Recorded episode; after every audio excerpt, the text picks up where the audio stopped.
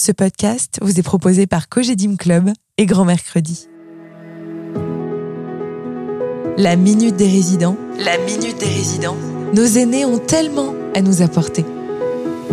Ce podcast vous propose de faire un pas de côté. Le temps d'un café avec Yvette, Armand ou encore Monique.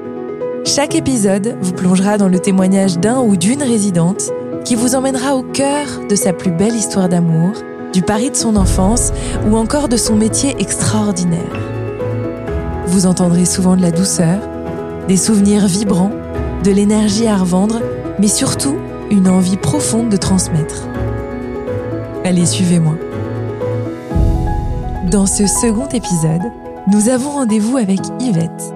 Elle vit dans la résidence Cogedim Club de Villejuif et elle a accepté de nous raconter son passé de couturière dans les prestigieux ateliers de haute couture de la maison Christian Dior. Je ne vous en dis pas plus et je vous emmène avenue Montaigne à Paris. Très bonne écoute. Bonjour Yvette. Oui, bonjour madame. Est-ce que vous pouvez vous présenter d'abord? Je m'appelle Yvette Gillot. J'ai 88 ans passés, 8, 88 et demi ben, bien tassé, toujours en pleine forme. Euh, et puis je me plais bien ici, voilà. Vous avez été couturière dans les ateliers de la maison Christian Dior. À quel atelier est-ce que vous étiez rattachée? J'étais dans l'atelier Marinette, qui s'appelait Atelier Marinette parce que la première était Marinette, et c'était un atelier de flou ça s'appelle flou parce que il y a des ateliers tailleurs et des ateliers flous. Et moi, j'étais dans un atelier flou, mais dans un atelier où aussi on préparait les modèles des collections avec Monsieur Dior. En quoi consistait votre travail exactement? Alors, les tâches étaient que Monsieur Dior euh, faisait des croquis qui étaient envoyés ensuite euh, dans un atelier. Enfin, je n'appelais pas ça un atelier, non, c'était un dessin qui était revalorisé et qui nous passait ensuite à nous dans un atelier de création. C'est-à-dire que euh, on prenait ce dessin et nous étions là deux ou trois quelquefois à essayer de pondre, on, appelait ça pondre, un modèle présentable euh, à Monsieur Dior qui avait imaginé ça par un dessin, mais que nous devions le concrétiser par un modèle avec des droits fils et des biais. Et quelle est l'origine de votre goût pour la couture? D'où ça vient? C'était inné parce qu'à trois ans, j'ai déjà découpé des torchons. J'ai reçu une raclée, mais j'ai découpé des torchons. Ma grand-mère avait une armoire, quand on l'ouvrait, oh, les torchons avec des rayures rouges, elles étaient alignées Hein, avec euh, des, des, épingles en or euh, qu'on mettait entre les torchons. Oh, c'était joli. Et un jour, ma grand-mère m'a laissée toute seule. Et puis j'avais une paire de ciseaux qui traînait. J'ai pris les torchons et je me suis fait des vêtements avec. Et j'avais coupé toutes les bandes rouges qui me gênaient. Est-ce que vous auriez une anecdote à nous raconter sur l'homme Christian Dior? Alors nous avions un vieil ascenseur où on pouvait rentrer à cinq ou six. J'en reviens justement pour vous parler de Monsieur Dior, qui s'est trouvé en même temps que nous ce jour-là. Et comme on avait l'air euh, tout à fait pressé, Monsieur Dior nous a dit non non non, je ne prends pas l'ascenseur, je vais monter monter mesdemoiselles voyez, comme il était gentil. Non, non, il était très aimable dans l'ensemble. Moi, j'ai des photos, il passait dans les ateliers pour la Sainte-Catherine. J'ai des photos avec lui euh, dans l'atelier. Hein. Justement, est-ce que vous pouvez nous raconter la Sainte-Catherine dans la maison Dior? Alors, la Sainte-Catherine, c'était le bordel dans la maison. Non, non, mais je dis bien ce que je veux dire.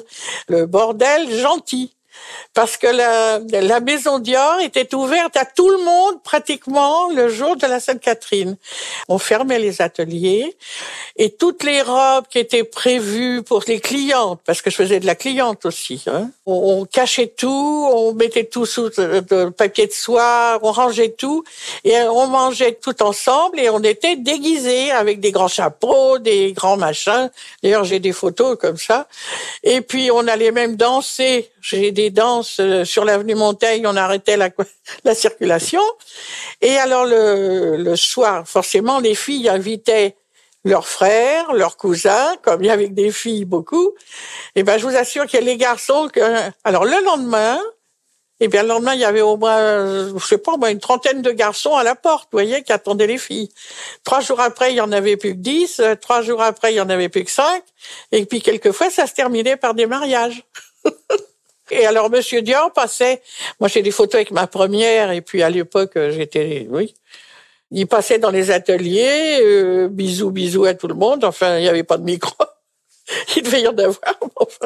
non, non, c'était très, très. Alors, on attendait que ça, mais on se préparait, euh, euh, je sais pas moi, deux mois avant pour les costumes, parce qu'on se faisait des, des, des, costumes. Moi, une fois, c'est moi qui avais dirigé l'atelier. J'avais téléphoné au Sénat.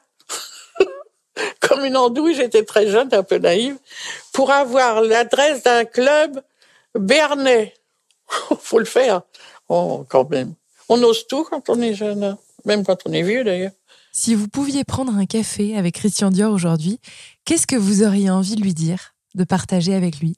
Qu'il fasse des modèles plus légers. Parce que moi, j'ai appris à entoiler, à entoiler, là, là, bon Dieu. Mais je me rappelle que, d'ailleurs, c'est une déformation. Moi, il faut que je m'oblige à travailler les choses un peu légères parce qu'autrement, tout était tellement structuré. Structuré. Hein vous enfiliez une robe de chez Dior, vous enfiliez la carcasse avec. Hein C'était le dessous était extraordinaire, beaucoup plus que le dessus d'ailleurs. Tout était tenu en. Euh, il fallait faire d'abord tout le dessous avant de mettre le dessus. Enfin, je lui dirais qu'il paye le café à ma place. C'est tout. Ça dépend où on le prend. Hein. Procope euh, ou alors, je sais pas moi, la coupole ou alors tiens, vous pouvez venir en prendre un à la Cogédim et puis vous inviter. Oh ben il viendrait. Hein. S'il était encore vivant, oh, quelqu'un l'invite à la Cogédim à prendre un café au restaurant, il viendrait. Hein. Merci Yvette. Merci pour votre écoute. Ce podcast vous est proposé par Cogedim Club et Grand Mercredi qui vous donne rendez-vous très bientôt pour un prochain épisode de La Minute des Résidents. À bientôt.